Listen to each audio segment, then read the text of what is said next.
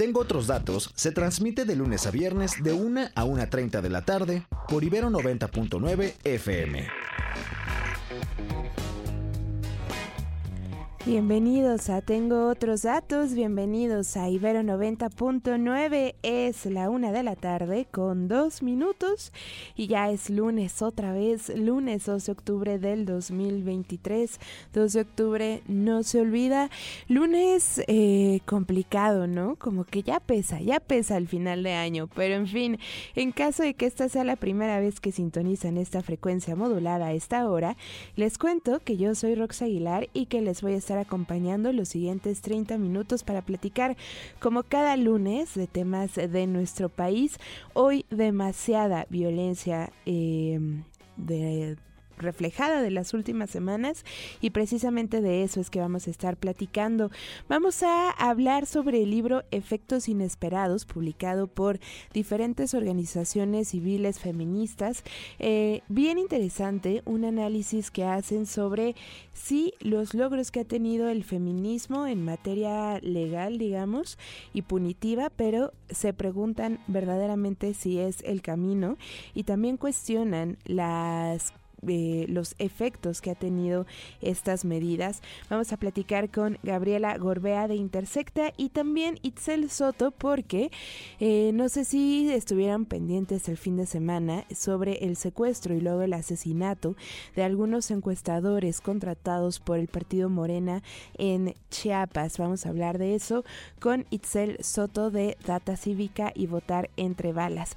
Les recuerdo las vías de contacto arroba ibero 909 FM, el hashtag tengo otros datos, el teléfono de esta cabina, la cabina más fría de la Ciudad de México es el 55 529 25 99 y ustedes y yo podemos seguir en contacto a través del arroba rox aguilar-bajo en todas las redes sociales, por supuesto pendientes del Facebook, que si del Instagram, que sí del YouTube, que ahí probablemente también les eh, postearemos cosas interesantes. En fin, si les parece, vamos a ver qué está pasando en el país. Hoy, hoy, hoy.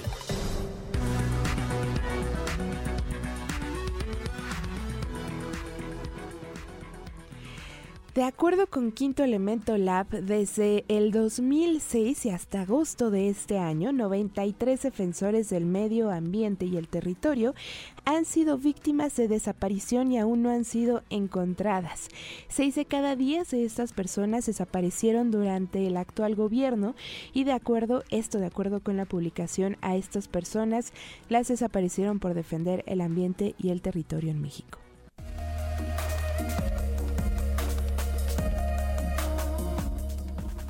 El promotor cultural Andrés Roemer fue detenido ayer en Israel, de acuerdo con la embajada de ese país en México, tras la deliberación de ambas naciones, por lo que será extraditado a nuestro país, donde enfrenta 21 acusaciones por agresión sexual.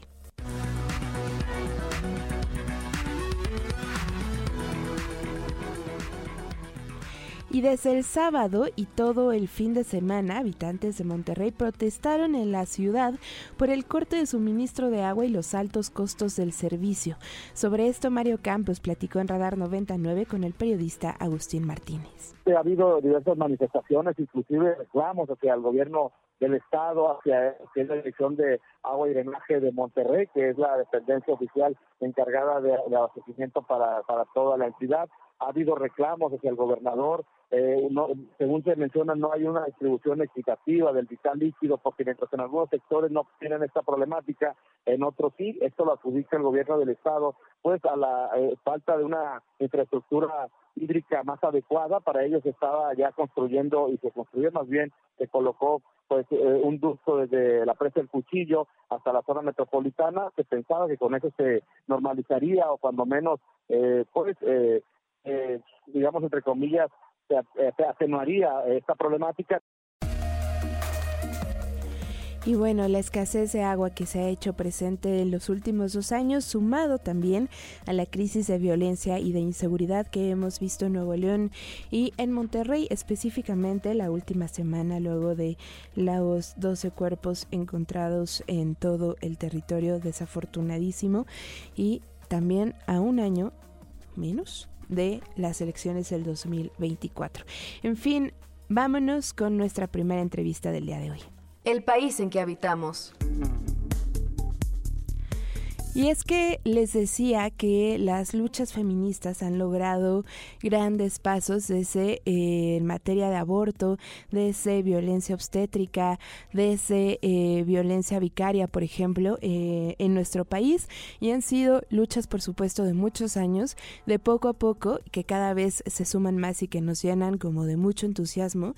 Sin embargo, no necesariamente logran tener los efectos esperados y eso es una reflexión bien interesante. Me da mucho gusto ahora saludar en el ámbito profesional y en los micrófonos de Ibero 90.9 a quien es exalumna de comunicación de esta universidad, Gabriela Gorbea, que es coordinadora de comunicación de Intersecta, sobre el libro Efectos Inesperados. Gaby, gracias por tomarnos la llamada. Hola, buenas tardes. Muchas gracias a ustedes por el espacio para conversar del libro. Gaby, pues acá en Intersecta ya lo saben que siempre estamos pendientes de todo lo que hacen y esta publicación en específico bien interesante. Eh, tuve la oportunidad de ver no en vivo, sino unas horas después la presentación em, que hicieron de efectos inesperados y sobre todo me llama la atención eh, la reflexión sobre eh, ¿Qué tan viable es el punitivismo en cualquiera de los casos o cualquiera de los eh, de las de los castigos que estemos hablando? Sí, justo esto que, que menciona Ross es bastante importante y fue precisamente una de las ideas que originó este libro, ¿no? Que es un libro que trabajamos en conjunto seis organizaciones feministas, eh, que fuimos CIRE, Balance, el Instituto de Liderazgo Simón de Beauvoir eh, Fondo Semillas, X Justicia para las Mujeres e Intersecta. Y justo la pregunta que pues nos convocó a, a escribir esto pues fue como, bueno, si no es el punitivismo, ¿qué, no? O sea, porque veíamos que se siguen promoviendo cada vez más medidas, así, incrementar los años de prisión, significar más delitos, enviar a más personas a la cárcel, pero que esto no necesariamente ha eh, pues, representado un cambio positivo en la vida de las mujeres y de las personas que se dice que pues protegen estas leyes, ¿no? Entonces, justo nos unimos para analizar los efectos negativos que están teniendo estas políticas sobre pues, todas las personas, específicamente sobre aquellas que dicen proteger. ¿Cuáles son estos efectos eh, no tan positivos o más bien negativos, Gaby? Eh, ¿Y qué, cómo lo podemos encontrar también en efectos inesperados? Claro, pues mira, el libro está dividido en cinco grandes secciones eh, donde abordamos eh, distintos temas. Por ejemplo, en la primera gran sección eh, se enfoca en temas de derechos reproductivos, ¿no? Luego tenemos otro que va, más bien como hacia políticas punitivas propiamente dichas en el sistema carcelario. Y, por ejemplo, en el texto, uno de los textos que escribimos es Intersecta, que trata sobre el tema de la prisión preventiva oficiosa, que es una cuestión que llevamos trabajando ya durante mucho tiempo lo que nosotras hemos encontrado es que se trata de una medida que afecta de manera desproporcionada a las mujeres. Eh, esto quiere decir que son más las mujeres que se encuentran en prisión sin sentencia y que aparte cuando analizamos eh, justo el efecto de esta política encontramos que las que suelen salir peor paradas pues son las mujeres, ¿no? Porque son ellas que cuando eh, pues sus parejas o familiares, etcétera, pues eh, entran en prisión son ellas las que pues, tienen que cargar con muchísimos costos asociados a eso, ¿no? Costos de distintos tipos, desde económicos hasta psicológicos. Entonces, nos encontramos que es una política punitiva que afecta eh, sobre todo a las mujeres. Pero en el libro pueden encontrar ejemplos de todo esto en el ámbito de la violencia obstétrica, de la sexualidad entre personas adolescentes. También hay textos muy interesantes eh, sobre los registros de agresores sexuales, sobre las órdenes de protección, los centros de justicia para las mujeres. En general creo que hay como un abordaje súper integral y de distintos temas y perspectivas para que ahora sí que sin importar cuál sea eh, el tema que les interese pueden encontrar acá eh, algo, algo que les va a.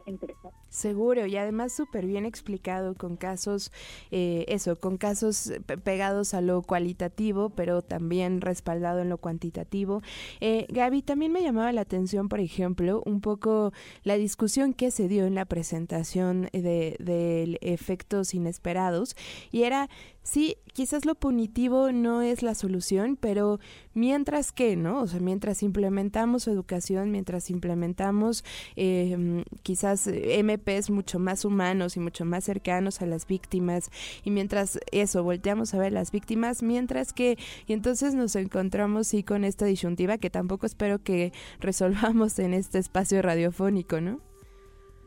Sí, justo, y es uno de los principales obstáculos que o retos que luego encontramos al hablar de estos temas, porque es más claro, suena súper interesante y muy bonito como todo esto de las alternativas y la justicia restaurativa y otras cosas, pero pero cómo, ¿no? O, cuánto tiempo, porque también solemos eh, pues buscar o recurrir a soluciones más inmediatas o a corto plazo, ¿no? Y que pues por eso es una de las muchas trampas de las políticas primitivas que por eso se presentan como muy atractivas y pues por eso lo tienen más aceptación, ¿no? Pero pues en el libro eh, tampoco llegamos como a una respuesta clara al respecto, pero lo que, o sea, lo que buscamos y esperamos que la gente se lleve eso es seguir y poner estos temas eh, en la agenda pública, conversar al respecto, porque muchos de estos temas son eh, bastante polémicos, sobre todo para las agendas feministas, por ejemplo, los temas de gestación subrogada, que generan mucha eh, pues mucha polémica y que entonces en ocasiones ya de plano no se tocan. Entonces nosotras lo que queremos es poner sobre la mesa distintas preguntas, no posicionarnos como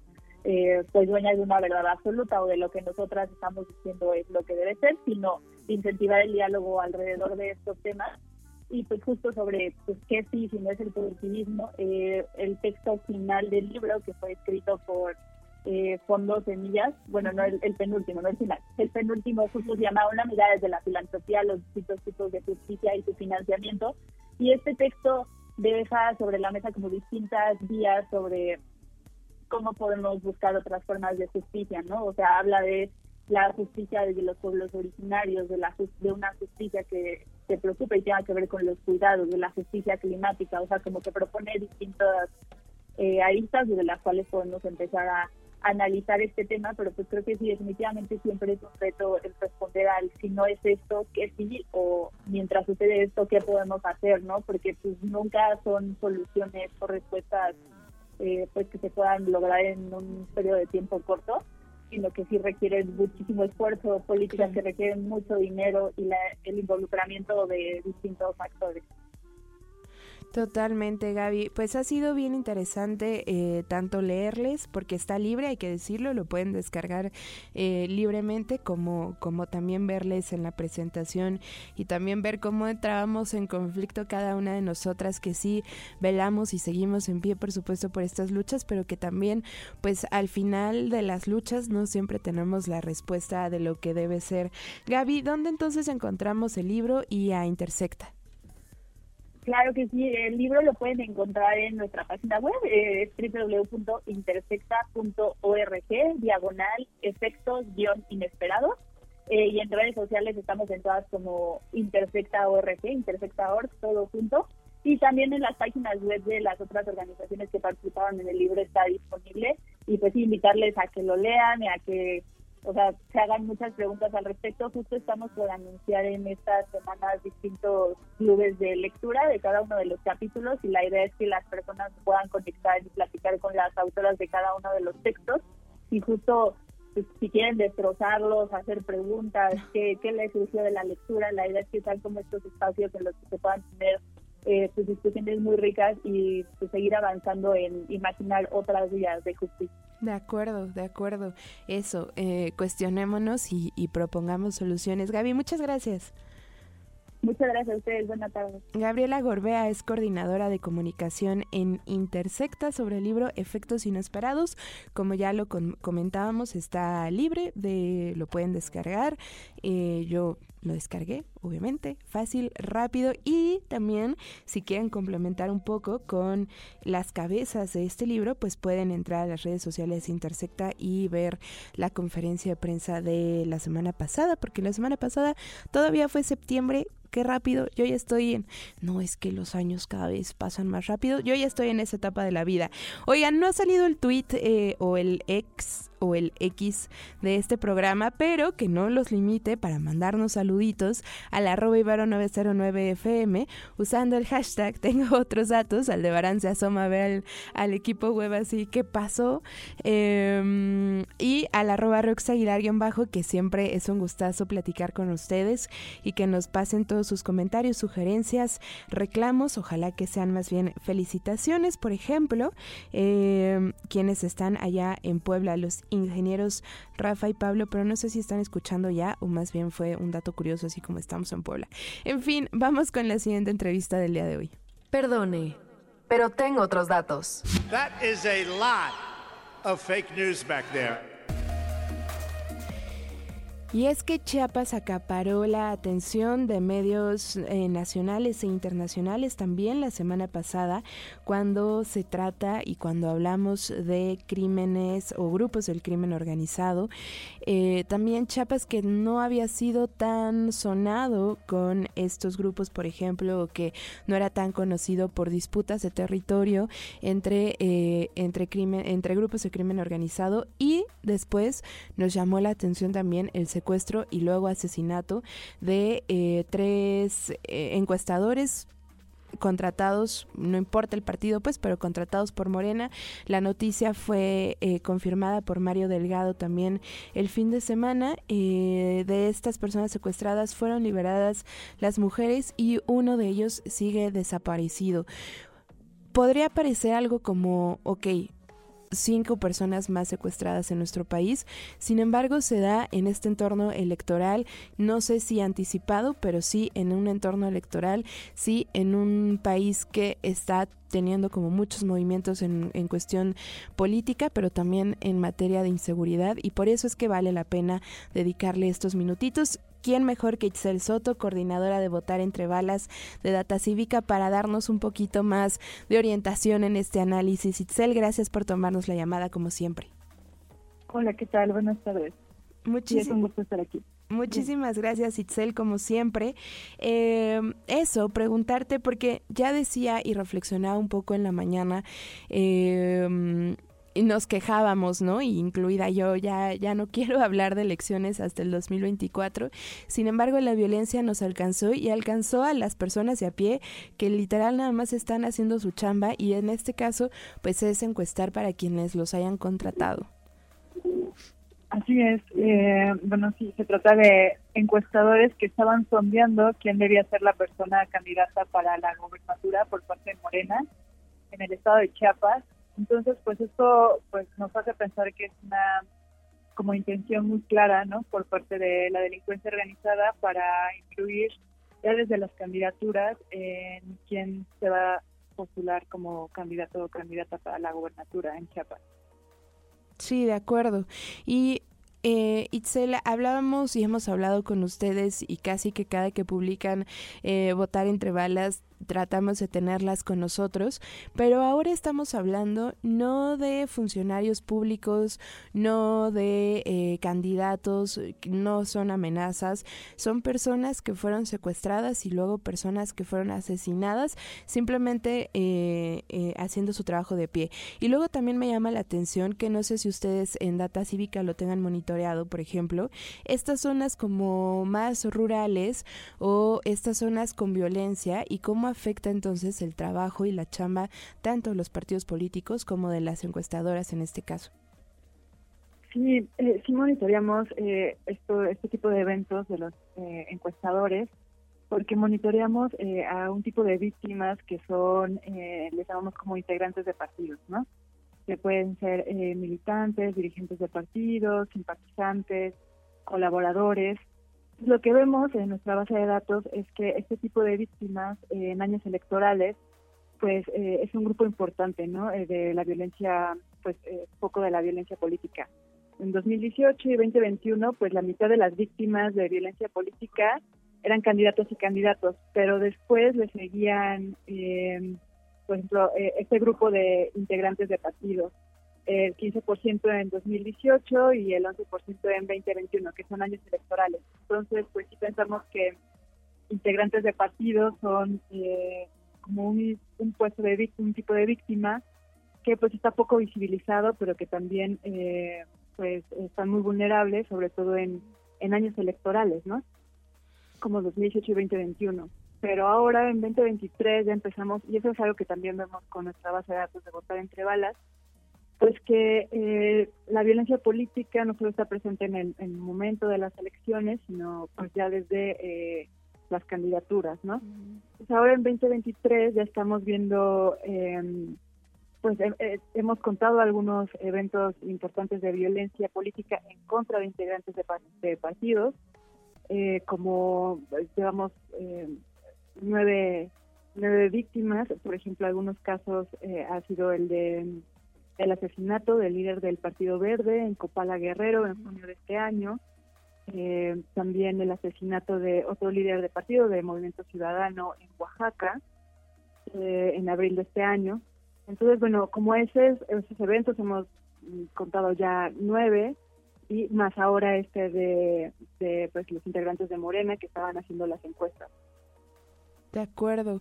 Itzel, eh, ¿Cómo afecta también, y era también parte de la pregunta, eh, casi y sonando muy cursi, ¿no? Y sonando como ya muy futurista, cómo hace, afecta literal a la democracia, como eh, que estén afectando eh, estos pequeños lugarcitos, ¿no? De, de, trabajo de cada uno de los que hacen las elecciones posibles, ya sea dentro de los partidos o fuera de ellos, porque como hemos visto también con ustedes, ya después en las elecciones es el tema de las casillas, el tema de que se les cierran o se queman o lo que sea, ¿no? Cómo afecta entonces ya hacia el futuro y también eh, la posición o la postura hacia los actores políticos.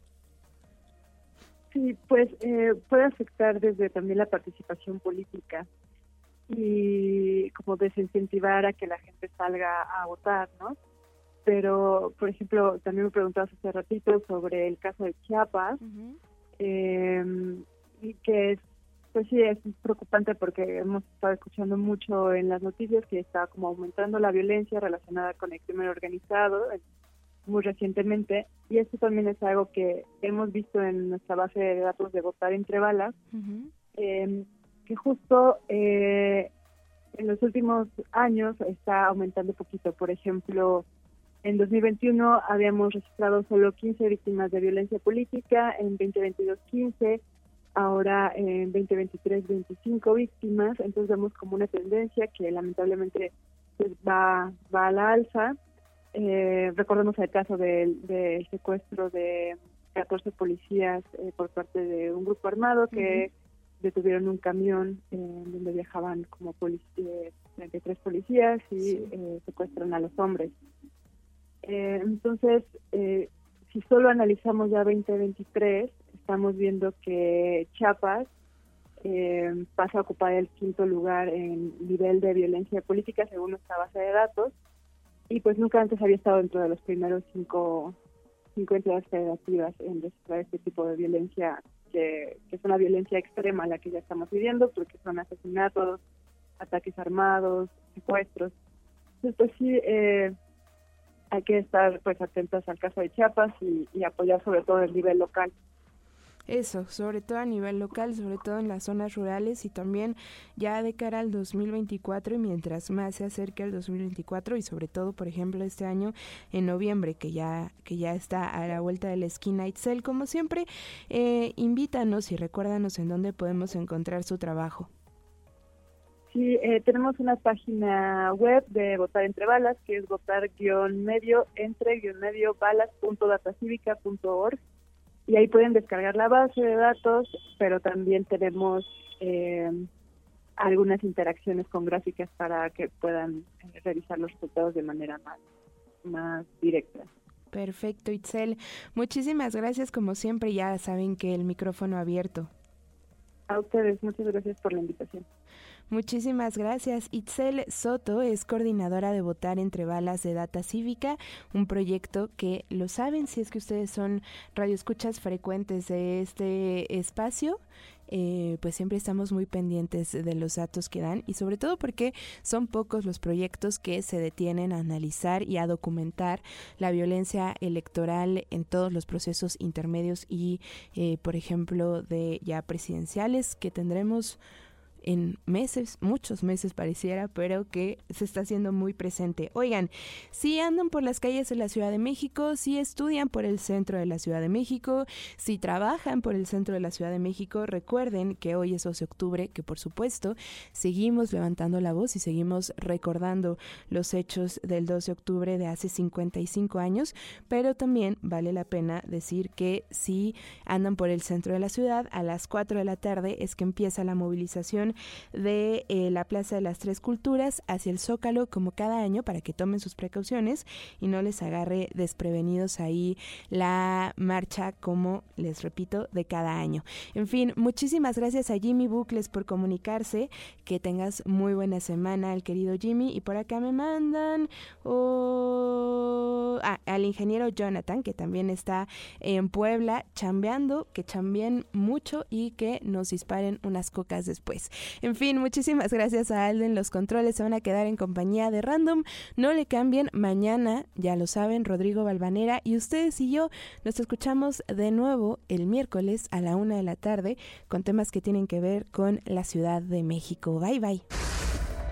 Escucha Tengo otros datos, de lunes a viernes de 1 a 1.30 de la tarde por Ibero 90.9 FM.